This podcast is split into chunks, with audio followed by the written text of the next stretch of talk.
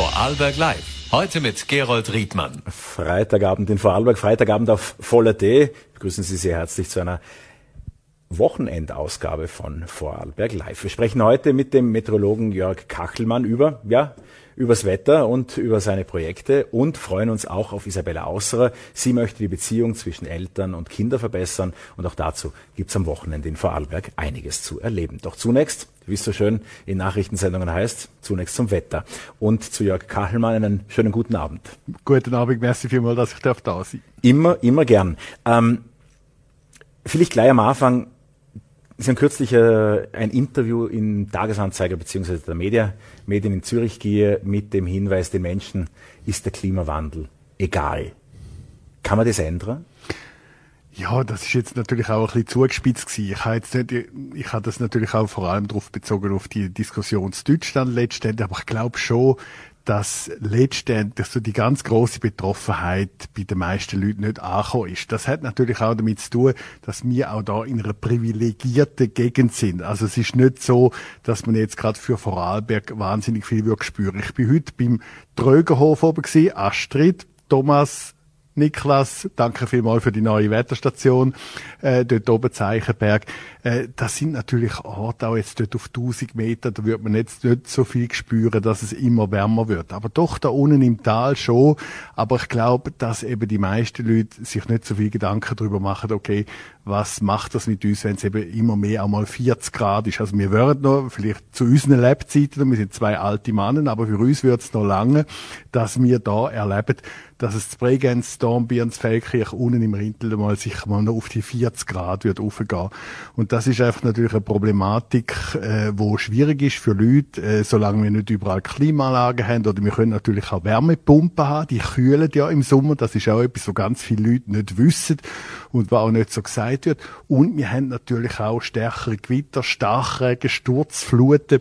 Das wird ein grösseres Thema sein, weil die Temperaturen äh, wo immer höher werden. Das bedeutet auch, dass es immer mehr Wasserdampf hat. Das heißt, es ist immer mehr Wasser in der Luft. Das heißt, das, was in Griechenland passiert ist, vielleicht nicht in diesen gigantischen Mengen, weil wir nicht ein Mittelmeer vor der Nase haben, aber wir werden mehr mit Wasser zu tun haben. Das ist etwas, was viele Leute nicht verstanden haben. Das Schwäbische Meer haben wir, das Schwäbische Meer haben wir ja vor der Haustür. Macht Wassertemperatur im Bodensee da etwas aus? Das macht eigentlich nicht viel. Also es gibt schon so Lagen, äh, wo im Winter es warme Wasser noch eine Rolle spielt. Wenn ganz kalte Luft über den Bodensee kommt und es stimmt genauso, dass sozusagen die Windrichtung genau in der Länge vom Bodensee ist, das haben wir auch schon erlebt, dass Bregenz plötzlich uh, viel Schnee hat und weiter südlich und überall hat es gar nicht so viel. Und das ist dann schon ein Lake-Effekt, wie man es auf Englisch heißt, also warmes Wasser und kalte Luft. Dort spielt es eine Rolle. Aber wir werden mit der Zeit mit mehr Wasser, mit mehr Sturzfluten zu tun hat,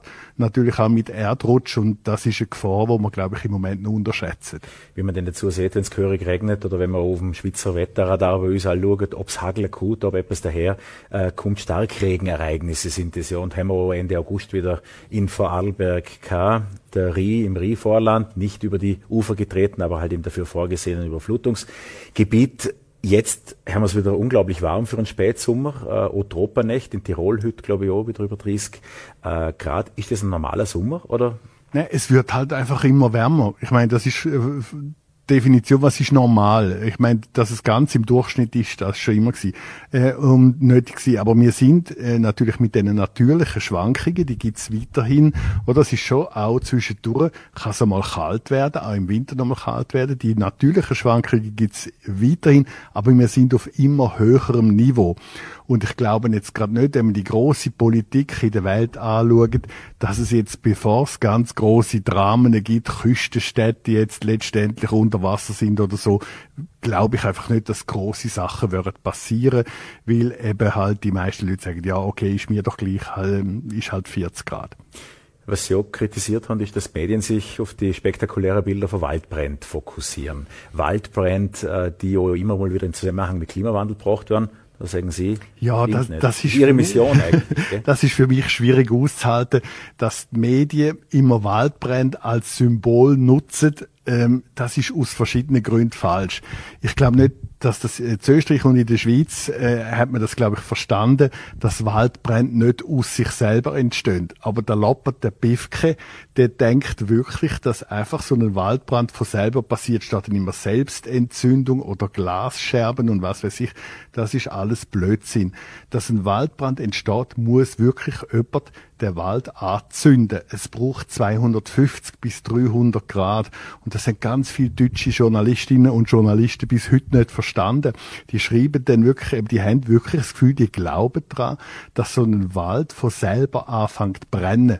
Oder das Glasscherben. Auch das ist so ein Aberglaube, dass die selbst Behörden dann schreiben, ja, keine Glasflaschen. Ja, es ist schon richtig. Aber wenn wir über das Detail übrig sind, ein Wald, der austrocknet und ausdörrt ja. und das voll, voll von Eukalyptus ist, brennt besser.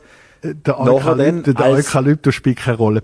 Ähm, aber was die Leute und Journalistinnen und Journalisten auch nicht verstehen, es gibt auf Rhodos seit jeher drei Monate im Jahr kein Regen. Mhm. Seit Jahrhunderten. Darum gehen so viele Touristen dort an zu Rhodos, weil es immer nicht regnet. Mhm. Das heißt, äh, selbst wenn der Treibhauswandel oder der Treibhauseffekt der Dürre äh, noch weiter verstärkt, spielt das keine Rolle dort. Und darum ist es auch ein großer Fehler, auf das abzulenken, weil unser Problem wird nicht zu wenig Wasser sein, unser Problem wird zu viel Wasser sein. In dem Sommer hat man auch einige Wetterphänomene weltweit wieder äh, zusammengefasst oder gesehen die eine Hurricane-Warnung in Kalifornien, die es irgendwie noch nie gegeben hat oder seit Menschengedenken nicht gegeben hat. Äh, in Griechenland die angesprochene Waldbrände, jetzt direkt ruft Überflutungen. Ähm, welche Gefahr gibt es denn in unserer Breite? Aus, wenn Sie sagen, mehr Wasser als weniger. Ich glaube, das ist eine von der wichtigen Sachen. Mehr Wasser, stärkere Gewitter, mehr Wasser auch im Winter mit einer höheren Schneefallgrenze. Es spielt natürlich eine Rolle für Bäche und Flüsse zu Vorarlberg, auch wie hoch die Schneefallgrenze ist. Wenn man mit im Winter eine Schneefallgrenze von 3000 Meter hat, bedeutet das, dass mehr oder weniger zoberst oben alles als Wasser oben runterkommt und das spielt eine große Rolle.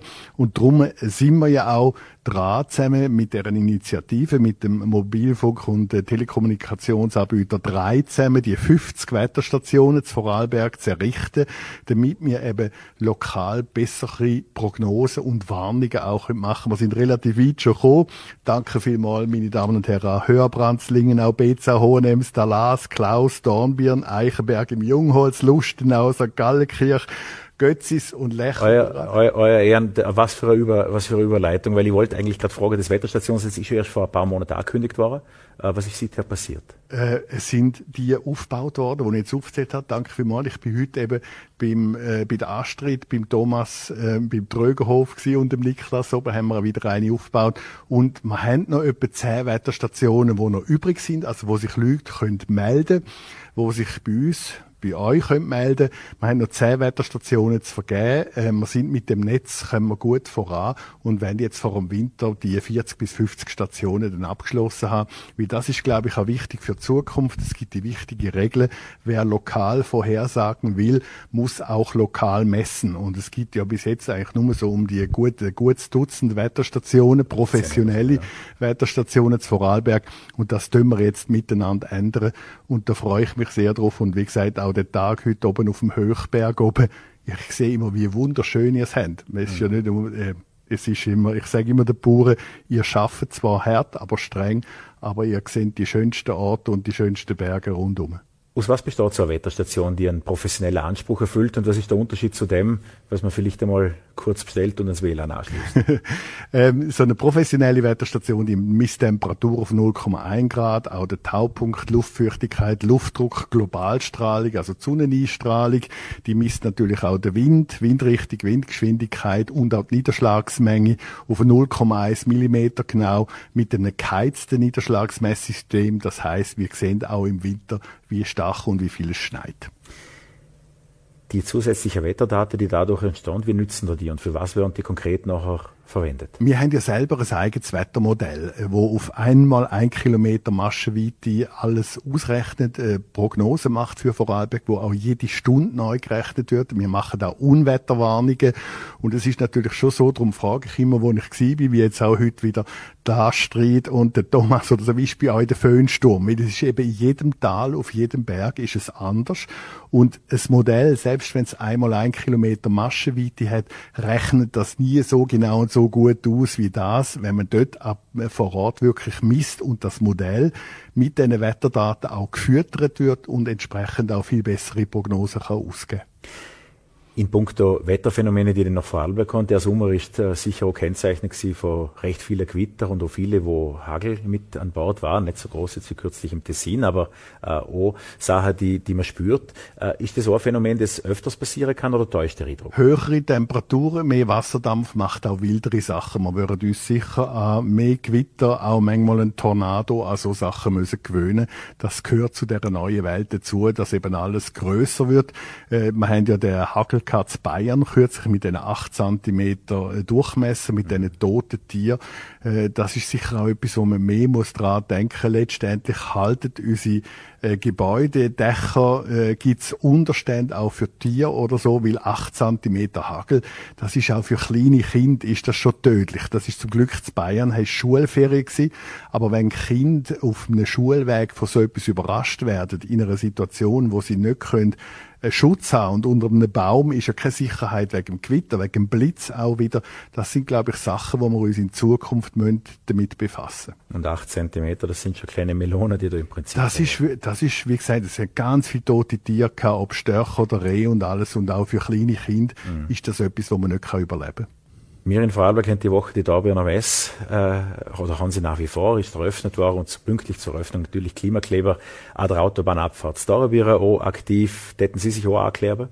Ich glaube, vor 50 Jahren oder so, wenn ich noch mal jung wäre, jetzt bin ich ein alter Sack mit 65 und so, und ich glaube, man macht mit so Aktionen sicher Aufmerksamkeit, aber möglicherweise die falschen Leute hässig damit. Ich glaube, vor 50 Jahren hätte ich das wahrscheinlich gemacht. Heute würde ich es nicht machen. Es ist wichtig, dass man darauf hinweist. Ich bin, äh, wie gesagt, nicht sicher, dass die Protestform, dass man äh, das der richtige Ort ist. Ich glaube, ändern müssen das Politikerinnen und Politiker. Weil es ist ja nicht so wie in der Schweiz, dass überall irgendwie, wir können mit 100.000 Stimmen, können wir irgendwie die Welt verändern. Das ist nicht in jedem Land so. Drum, wenn ich heute, wenn ich so Aktionen, wenn ich würde gefragt werden, was für Aktionen würde ich machen, ich würde das vor Parlamentsgebäude machen, ich würde Politikerinnen und Politiker informieren, engagiert, letztendlich und vielleicht ein Zelt machen vor irgendwelchen Parlamentsgebäude, aber weniger Leute hässig machen, wo an dieser Situation weniger können ändern als Regierungen und Parlamente in dieser Situation. Und das Grundproblem, das CO2 in der Atmosphäre ist geruchlos, geschmacklos man merkt es halt nicht, oder? Das kommt verschärfend dazu und es ist natürlich langsam und es tönt natürlich auch nicht besonders gefürchtig, wenn jemand sagt, es wird jetzt anderthalb Grad wärmer, oder? Und äh, das ist, glaube ich, auch etwas, äh, das ist die Schwierigkeit in der Kommunikation, dass jeder sagt, okay, es ist jetzt im Moment 18 Grad, okay, und in der Zukunft hat es jetzt 19,5, ist mir doch gleich. Aber das Problem ist eben die extreme Spitze nach oben. Das Problem ist, was es eben an extremem Wetter macht, wenn es immer wärmer wird. Jörg Kachelmann, herzlichen Dank für den Besuch bei Vorarlberg Live. Danke vielmals, dass ich halt kommen Schönes Wochenende. Bis Vielen bald. Dank. Und meldet euch wegen der Wetterstationen, wenn ihr wollt. Okay, bis bald. Ein gutes Angebot. Isabella Ausser ist unser nächster Studiogast. Sie ist ausgebildete Kindergartenpädagogin und glühende Anhängerin von einem Herrn namens André Stern. Der äh, ist als Vortragender und Buchautor ein gefragter Mann quer durch Europa, auch weil er fünf Sprachen spricht und eine Mission hat, nämlich äh, als Botschafter der Kindheit, Menschen zu begeistern, vielleicht ihren Umgang mit Kindern beziehungsweise auch die Beziehung äh, zu ändern, zu festigen, anders auf Kinder zuzugehen. Ich freue mich sehr, dass die Organisatorin des André Sternabends, der morgen in Götze stattfindet, heute bei uns schon zu Gast ist. Einen schönen guten Abend. Schönen guten Abend. Danke, dass ich da sein darf. Gerne. Frau Ausserer, die Kernthemen von Stern sind eben Beziehung, Festigen mit Kindern. Wie haben Sie, wie sind Sie auf dieses Thema aufmerksam geworden und wie lassen Sie es in Ihre Arbeit einfließen? Genau, ich bin von meinem Grundberuf Elementarpädagogin und habe einige Jahre in Wien und auch hier im Ländle als Elementarpädagogin gearbeitet und habe André Stern vor zehn Jahren in Wien bei einem Vortrag das erste Mal gehört. Ich war damals sehr unglücklich in meinem Beruf und habe mir durch alle möglichen alternativen pädagogischen Richtungen studiert und ähm, habe nie das gefunden, was mich befriedigt hat. Und bei diesem Abend gab es einen Satz, der mich sehr berührt hat und bewegt hat. Und dieser Satz lautet, es geht nicht um die Methode, sondern es geht um die Haltung. Und das war vor zehn Jahren und da ist so das ist so die Geburtsstunde von, auch von meiner Vision, die ich jetzt habe, und zwar diese neue Haltung, die getragen ist von bedingungsloser Liebe, vollkommenem Vertrauen und dieser Begeisterung in die Herzen der Menschen zu tragen. Das sind große Worte und was heißt das konkret im Alltag? Wie ändert sich das gegenüber dem, was wir bisher kennen? Das spielerische Element spielt ja auch eine große Rolle. Das Spiel ist ein wichtiges Element, weil was macht ein Kind, wenn man es lässt? Egal in welchen Umständen es sich befindet, was macht ein Kind? Es spielt. Und es braucht dazu ein Stock, ein Stein. Ein Stein kann im Auge von Kind alles sein. Und es, das Spiel ist das Element für das Kind. Und diesem Spiel die Wichtigkeit zurückzugeben, die es wirklich ist, das ist ein großer Wunsch von mir, ähm, dass wir das machen. Wie kann man das als Elternteil auch fördern? Also ich möchte noch einen Schritt zurückgehen. Ich glaube einfach, dass es wichtig ist, dass sich die Eltern mit dieser, mit der eigenen inneren Haltung befassen. Und diese innere Haltung beinhaltet, dass wir uns fragen, wie sind wir gepolt? Was ist unsere Erziehungsgeschichte? Was ist unser Bild vom Kind? Denn nur so kann ich dem Kind auf Augenhöhe begegnen. Wenn ich vorgefertigte Glaubensmuster, Prägungen und, und Erwartungen habe, was ein Kind mit vier Jahren, mit sechs Jahren zu können hat, dann kann ich nicht wertfrei einem Kind begegnen.